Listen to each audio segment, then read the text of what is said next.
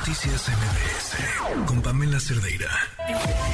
Un análisis preciso del ámbito nacional e internacional. Es Rashabot en MBS Noticias. Ezra, ¿cómo estás? Buenas noches. Hola, ¿qué tal Pamela? Buenas noches, buenas noches al auditorio. Bueno, pues estamos en una situación esta semana propia de un país que decidió pues eh, llevar consigo a los militares a una situación bastante complicada. Y te diría yo que pues eh, esta apuesta fundamentalmente primero por parte del gobierno y luego por parte de la oposición de hacer de las fuerzas armadas un elemento pues eh, llamémosle de orden político llevarlos de una institución republicana a una institución política y genera una, una gran preocupación. En el año 1946, finalmente cuando se crea el PRI, después de que tuvo sus mutaciones por ahí, el sector militar, en el Partido de la Revolución Mexicana, con el general Lázaro Cárdenas, el sector militar era una parte del revolucionario, en ese caso, en ese momento, del Partido de la Revolución Mexicana. En el 46 eh, se saca a los militares de ahí y se les convierte básicamente en una fuerza del Estado mexicano y no del partido en el poder. Hoy lo que se está haciendo es regresar prácticamente otra vez a ese modelo en donde los eh, militares son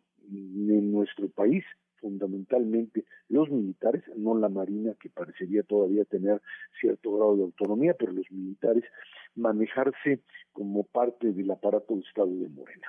Otra vez el PRM, donde había el sector obrero, campesino, popular, y el cuarto sector que era el militar. La comparecencia ayer de Rosa Isela Rodríguez, y acompañada fundamentalmente de los secretarios de defensa, también de Marina, pero en un segundo nivel, en donde aparecían ahí como convidados de piedra, Pamela, en donde simplemente Rosa Isela Rodríguez era algo así, no solo como su vocera, sino como la militante política de las Fuerzas Armadas, además para demostrar que la Secretaría de Seguridad Pública pues es fundamentalmente una, una sección del poder militar, aunque la ley diga lo contrario, hace que pues eh, este tipo de eh, confrontación entre gobierno y oposición llegue fundamentalmente al terreno de los militares.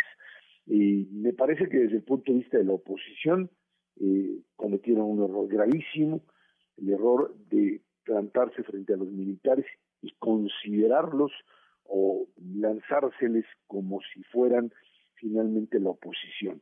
Es cierto que los discursos, fundamentalmente del general secretario Luis Crescencio Sandoval, hablando de en algún momento de pues, estas eh, eh, eh, grupos o hablando de la oposición como una un sector ilegítimo, pues ya levantaban cejas bajo el principio de que pues no son los militares los que tienen que hablar de eso, pero la oposición terminó comprándole, Pamela, al gobierno el discurso de que los militares eran suyos.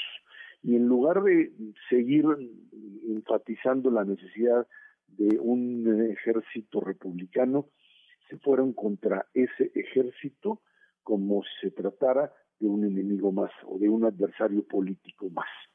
El discurso de Germán Martínez, un político, pues digamos que voluble, poco eh, fiel a sus principios, que brincó del PAN a Morena y luego pues regresa a convertirse finalmente en el ariete que hace pedazos otra vez a los propios militares con un discurso que muchos aplauden y que a mí me parece que pues, puede ser buenísimo en términos del cuestionamiento de la fuerza militar, pero que hace que el poder militar en México hoy diga, me queda claro que no tengo otro para sobrevivir que estar al lado de Morena. Y creo que en ese ah. sentido estamos ante un verdadero riesgo, eh, Pamela.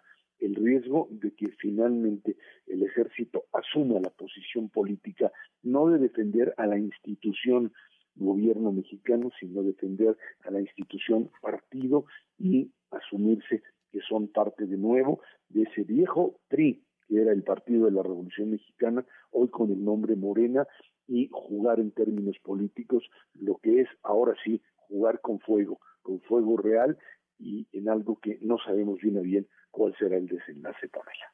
Qué gran análisis, Ezra. Como siempre, un gusto escucharte. Gracias, Pamela Notario. Muy buenas noches. Muy buenas noches. Un fuerte abrazo. Noticias MBS